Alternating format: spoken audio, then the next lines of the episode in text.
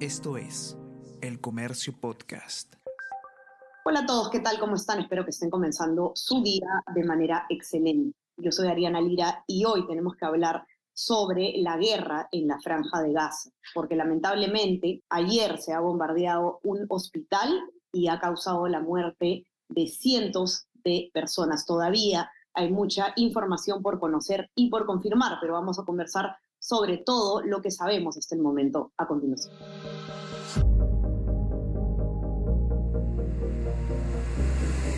Tenemos que hablar con Ariana Lira.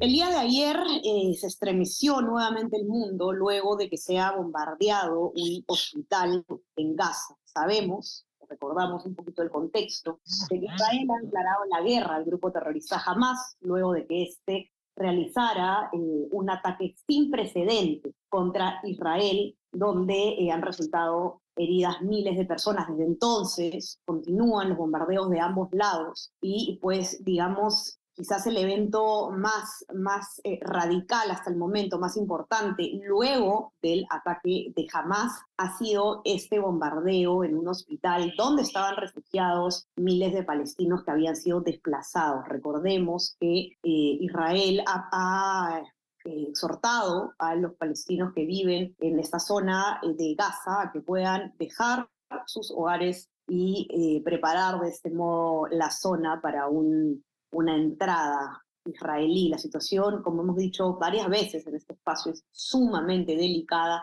y toda la información que eh, se escucha al respecto debe estar verificada. Corre mucha información falsa en las redes sociales. Este es un momento de mucha polarización, de mucha tensión y sobre todo de mucho miedo. Así que vamos a tratar de manejar las cosas de la manera más profesional posible. Y para eso estamos acá con Paco, que es el editor de eh, la sección de Mundo del comercio y por supuesto nos va a poder explicar a detalle, Paco Sanz, todo lo que está pasando. Bienvenido. ¿Qué tal, Ariana? Muchas gracias. Sí, la verdad, como bien dices, es delicadísimo, delicadísimo el momento a partir de lo que pasó el sábado 7 con esta eh, incursión de Hamas en, en, en suelo israelí y toda la retaliación y lo que ha venido después incluyendo, como dices, lo más grave que ha pasado desde entonces, que es el bombardeo que ocurrió anoche en este hospital de Gaza, ¿no? es tan horrendo como lo que hizo jamás, ¿no? O sea, es, realmente muy delicado lo que está viviendo la, región. Así es, y, y el, algo importante también, Paco, creo en este momento es, es dejar en claro un poco el contexto, ¿no? ¿Qué es lo que está pasando eh, luego de este ataque, eh,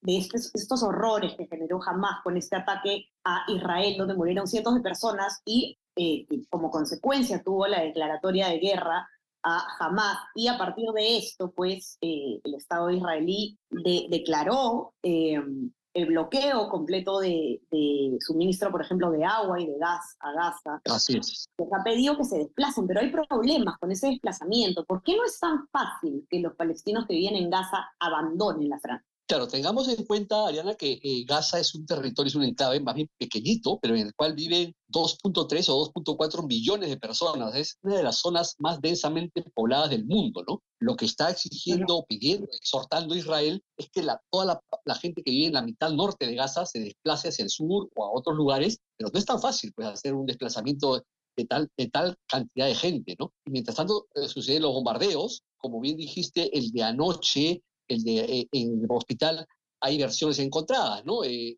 por supuesto, los palestinos dicen que ha sido la aviación israelí, los israelíes están diciendo que ha sido eh, un lanzamiento fallido de Yihad Islámica, que es otro grupo islamista, digamos el segundo que opera después de Hamas en la franja de Gaza. Entonces es, es muy complicado que los civiles puedan realmente salir de esta zona y por supuesto todo el temor está ahorita de una inminente invasión, ¿no? Parecería, justamente Israel dice, hace esto exhortar a la, que la gente salga para poder invadir y arrasar con la de Hamas, pero que tampoco va a ser sencillo porque ellos tienen túneles, es una situación complicadísima y en esto los civiles están en el medio y están sufriendo. Han muerto 1.400 israelíes con el Hamas y ya la cifra de palestinos muertos se acerca a las 3.000 sin contar las de la noche del hospital. O sea, la cosa eh, viene terrible. Realmente, ¿no? Así es, y hay que dejar claro desde aquí que em, en el momento en el que estamos grabando este podcast, ya se sabe que son por lo menos 500 muertos a raíz de este ataque al hospital, pero lo que no se sabe al momento en que estamos grabando justamente esta conversación, a ciencia cierta, es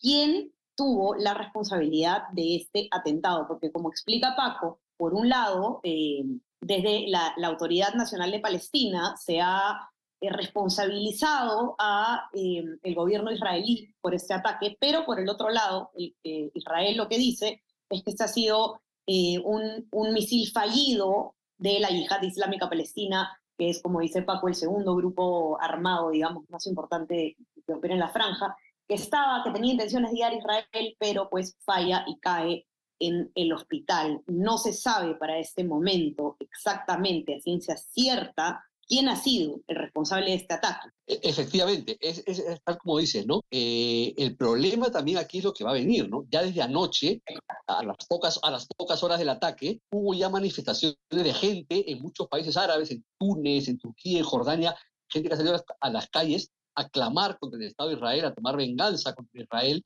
por lo que ha pasado ayer, ¿no?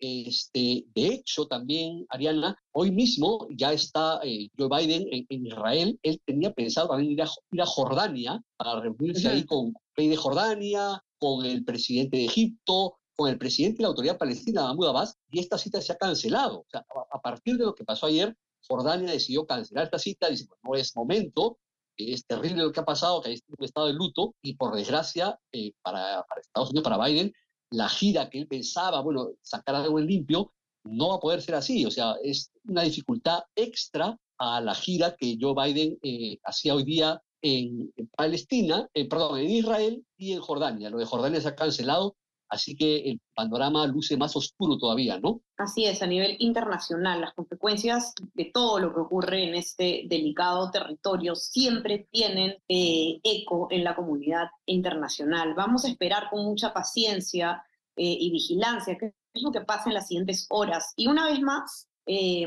invitarlos a que puedan informarse de la manera más responsable posible no compartamos publicaciones en redes sociales de información no verificada, de fuentes no oficiales, seamos eh, incrédulos, seamos escépticos con lo que vemos, porque es exactamente en este tipo de contexto polarizado donde proliferan las noticias falsas, donde se, se, em, utiliza la propaganda, se utilizan muchos mecanismos para justamente legitimar eh, la violencia de un lado u el otro. Y acá es donde nosotros como ciudadanos tenemos la responsabilidad de cuestionar y de estar informados de manera responsable, Paco.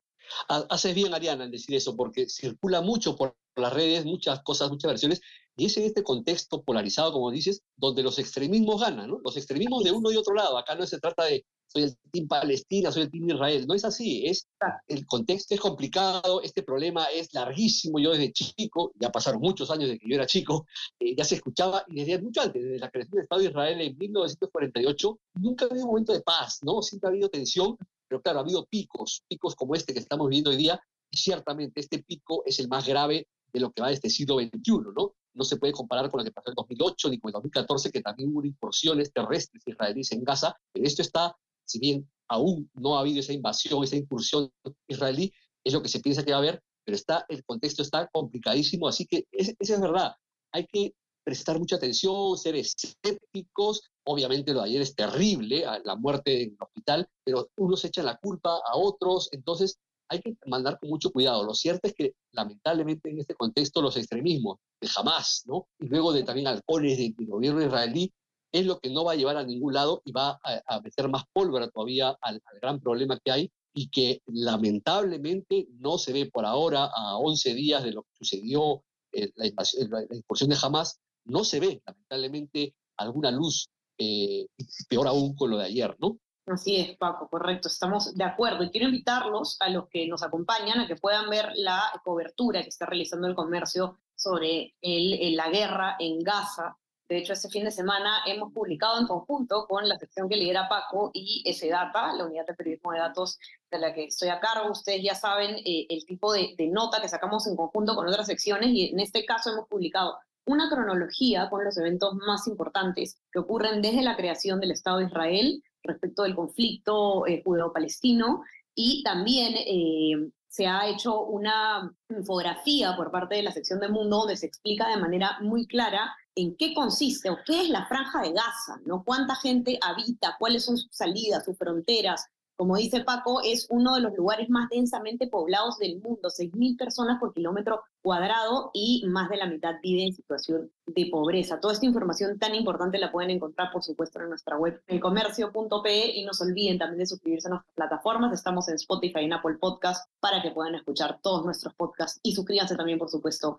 a nuestro WhatsApp, El Comercio Te Informa, para recibir lo mejor de nuestro contenido a lo largo del día. Paco, muchísimas gracias por esta importantísima información. Seguiremos conectados. A ti, Ariana, nada, esperar que esto se, se, solucione. Bueno, no, no se va a solucionar mucho menos de manera fácil, pero sí, esperemos a ver lo que va a pasar en Gaza. La gente dice que se quedan cuatro o cinco días más de comida debido al bloqueo y esperemos que no vaya más. Este, pero sí, se ve muy complicado el panorama, gracias Ariana, y sí, sigan informándose en el, el, diario que va a haber toda la información de la manera más seria y responsable. Así es, ahí seguiremos entonces. Muchas gracias Paco y gracias a todos ustedes que tengan un excelente eh, día, ya saben, a seguir informados eh, y una vez más queremos extender desde aquí nuestras condolencias a todos aquellos que están viviendo este terror eh, de un lado u otro del mundo, de un lado u otro de la franja. Eh, este es un, momento muy doloroso para, para todo el mundo, no solamente para los que están directamente involucrados. Nuestra, por supuesto, especial eh, consideración con todos los ciudadanos israelíes y palestinos que están sufriendo en este momento las consecuencias de la guerra. Estamos conversando entonces nuevamente el día miércoles. Chao, chao. Tenemos que hablar con Ariana Lira.